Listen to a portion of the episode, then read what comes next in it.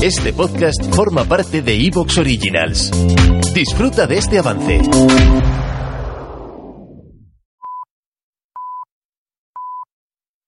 Soy Fernando Díaz Villanueva, hoy es 27 de marzo de 2023 y esto es La Contracrónica.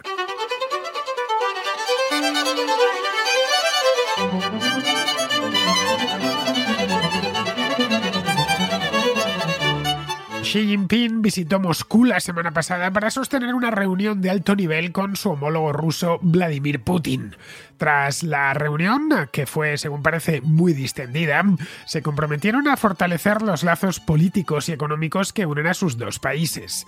Rusia se encuentra en un momento especialmente delicado, así que en el Kremlin trataron de escenificar la cumbre con mucha pompa y gran ceremonia.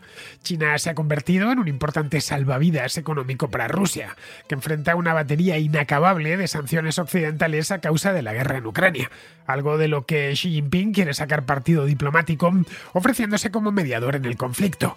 Pero ni los ucranianos ni sus aliados occidentales se fían del líder chino, a quien no sin razón consideran el principal soporte internacional del agresor. Lo cierto es que para Vladimir Putin eh, China es algo más que un aliado, que un simple aliado. Hoy por hoy es su socio principal, un apoyo fundamental en el ámbito económico, tecnológico y diplomático, del que depende más que nunca para mantenerse a flote. Según se extrae de los datos proporcionados por el gobierno ruso, entre enero y febrero de este año, las exportaciones chinas a Rusia se incrementaron casi un 20%, hasta los 15.000 millones de dólares, mientras que las importaciones desde China han crecido un 20% hasta los 18.600 millones de dólares. El yuan, por su parte, es ya la divisa más negociada en la bolsa de Moscú por encima del dólar o del euro. Rusia, por su parte, ha superado a Arabia Saudita como mayor proveedor eh, de crudo de China. Solo en lo que llevamos de año, las exportaciones rusas de petróleo hacia China han aumentado nada menos que un 25%. Pero no se trata ni mucho menos de una relación entre iguales. La economía china es 10 veces más grande que la rusa. Su superioridad tecnológica es cada vez más evidente y desde que empezó la guerra en Ucrania, su peso específico en el concierto internacional es mucho mayor. Algunos analistas hablan ya de Rusia como un protectorado chino, pero quizás sea demasiado prematuro calificarla como tal. Decadencia, a fin de cuentas, no es sinónimo de sumisión. China, que se enfrenta a un occidente hostil y a una economía interna en desaceleración, necesita a Rusia de su lado si quiere consolidarse como potencia dominante en Asia y aspirar a la hegemonía mundial. Rusia sigue siendo una potencia nuclear de primer orden y un importante exportador de energía, de materias primas y de alimentos. La economía rusa, aunque visiblemente dañada por la guerra, ha demostrado hasta ahora una notable resistencia frente a las acciones occidentales. El país tiene un valor estratégico y económico que China necesita, mientras se prepara para seguir creciendo y antagonizar con Estados Unidos. Rusos y chinos comparten una frontera terrestre muy larga, de más de 4.000 kilómetros eh, y completamente libre de amenazas externas. Eso da un respiro a ambos para concentrarse en sus respectivos adversarios en el este y en el oeste. El problema principal eh, ahora mismo es la guerra de Ucrania, una aventura en la que Putin se metió hace algo más de un año de forma un tanto temeraria y que no está saliendo conforme a lo planeado.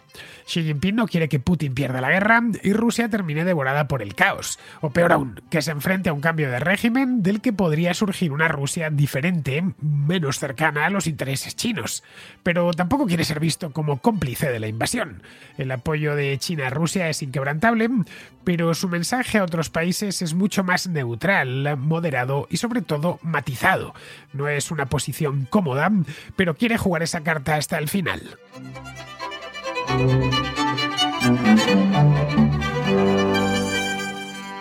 La semana pasada se produjo en Moscú una de las cumbres internacionales más esperadas. Se llevaba hablando de ella desde hacía tiempo y la semana anterior fue todo un hervidero de noticias y de rumores. Me refiero a la cumbre que sostuvieron Vladimir Putin y Xi Jinping, pues nada, hace solo unos días. No pude hacer programa la semana pasada sobre este mismo tema, pues porque me pilló el final de la semana con, que ya teníamos contrahistoria, me pilló con la cumbre entre manos y, y preferí traérmela al día de hoy, al lunes El presidente de China voló hasta Rusia, hasta Moscú, y se reunió con su homólogo ruso durante horas. La puesta en escena fue la habitual del Kremlin, mucha pompa, muchos salones palaciegos, mucha circunstancia, estos salones aristocráticos que tanto gustan a Vladimir Putin y a los líderes rusos, y muestras de cercanía y de afecto entre los dos líderes, que según parece y desde hace ya mucho tiempo, sintonizan mucho a título personal.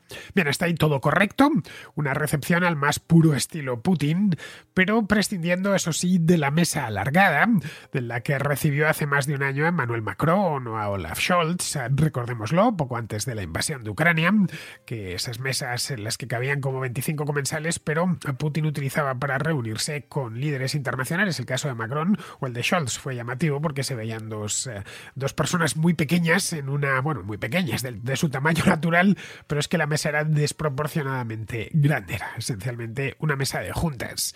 Bien, en la reunión entre Putin y Xi Jinping no han empleado ese tipo, no ha empleado Putin ese tipo de estratagemas que utiliza con los eh, presidentes extranjeros que no le caen bien, todo orbitado, según han contado, la verdad es que tampoco había micrófonos dentro de la reunión, ha orbitado en torno a Ucrania. Xi Jinping se trajo del brazo, o mejor dicho, bajo el brazo, la denominada Iniciativa de Paz China para Ucrania. Esa es la, el título que le ha puesto, que no es más que un resumen ejecutivo de las posiciones oficiales de su gobierno sobre esta cuestión. Consta de 12 puntos. Bueno, en este tema es, imposible no asociarlo, a poco que a uno le guste la historia, no asociarlo con los famosos 14 puntos de Woodrow Wilson en 1918, en enero del 18, es cuando los hizo públicos para poner fin a la Primera Guerra Mundial. Bien, los puntos, los 12 puntos de Xi Jinping para el tema de Ucrania, para la guerra de Ucrania, son los siguientes. No voy a desarrollarlos todos porque son muchos, pero al menos que los conozcamos. El primero es eh, respetar la soberanía de todos los países. Bien, pues eh, Rusia no está respetando la de Ucrania. El segundo, abandonar la mentalidad de la Guerra Fría. Esa mentalidad se abandonó ya en 1991 y lo que se está volviendo es a otra. Y en este caso tiene mucha más mentalidad de Guerra Fría Xi Jinping de lo que puede tenerlo cualquier presidente de Estados Unidos. El, el tercer punto es el cese de hostilidades, algo deseable, desde luego, pero tiene que haber voluntad por parte de los contendientes y sobre todo tiene que haber voluntad por parte del agresor, cosa que no parece el caso. El cuarto es la reanudación de las conversaciones de paz, lo mismo que con el tercero, tiene que haber voluntad por ambas partes y, y no parece que Vladimir Putin, que su amigo Vladimir Putin tenga ganas de conversar sobre paz ni sobre ninguna otra cosa, mientras bombardea población civil y mientras invade un país extranjero. El quinto es resolver la crisis humanitaria.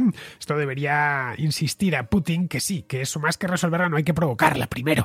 Hay que evitar bombardear maternidades y eh, poblaciones civiles y ciudades y, en fin, pues todas las salvajadas, eh, cometer masacres como la de Bucha, todas las salvajadas que han perpetrado los rusos y que siguen perpetrando los rusos en Ucrania. La sexta, enlaza, protección de civiles y prisioneros de guerra. No estaría mal que se lo, se lo comentase en privado, no hace falta que lo haga público a Vladimir Putin, porque si están siendo víctimas eh, constantes de las atrocidades de la guerra alguien en Ucrania están siendo los civiles, concretamente los eh, civiles ucranianos y a manos del ejército ruso. La séptima es mantener seguras las centrales nucleares. Tampoco vendría de más que se lo dijese a Putin, que, que ya ha amenazado con el tema este de las centrales nucleares. Recordemos la de Zaporilla hace no mucho tiempo y además eh, se ha encargado de, de, tratar, no lo ha conseguido, pero tratar de dejar a oscuras completamente Ucrania, atacando directamente su sistema de generación eléctrica. El octavo, evitar la proliferación nuclear está bien, está muy bien tirado, pero el que amenaza con lanzar bombas nucleares es Vladimir Putin. Eh, Zelensky no puede, bueno, no tiene armas nucleares. El noveno, facilitar las exportaciones de cereales. Bien, la cosa eh, sensata. A Putin hubo que empujarle para que dejase salir el, el grano ucraniano y otra parte de ese grano directamente lo robó del sur de Ucrania. El décimo es detener las sanciones eh, unilaterales. Bien, cuando todo lo anterior se haya cumplido, pues entonces vendrá lo de las sanciones claro.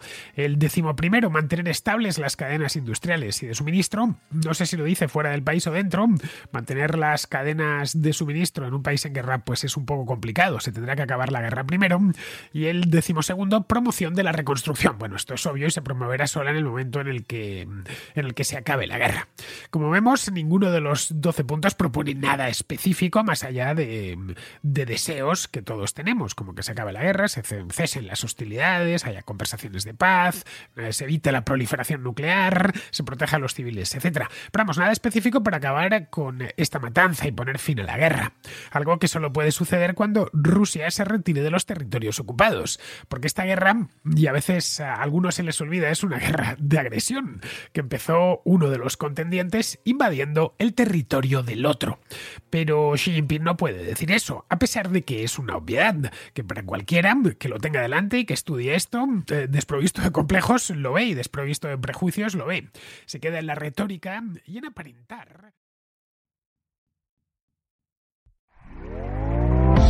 ¿Te está gustando lo que escuchas? Este podcast forma parte de Evox Originals y puedes escucharlo completo y gratis desde la aplicación de Evox.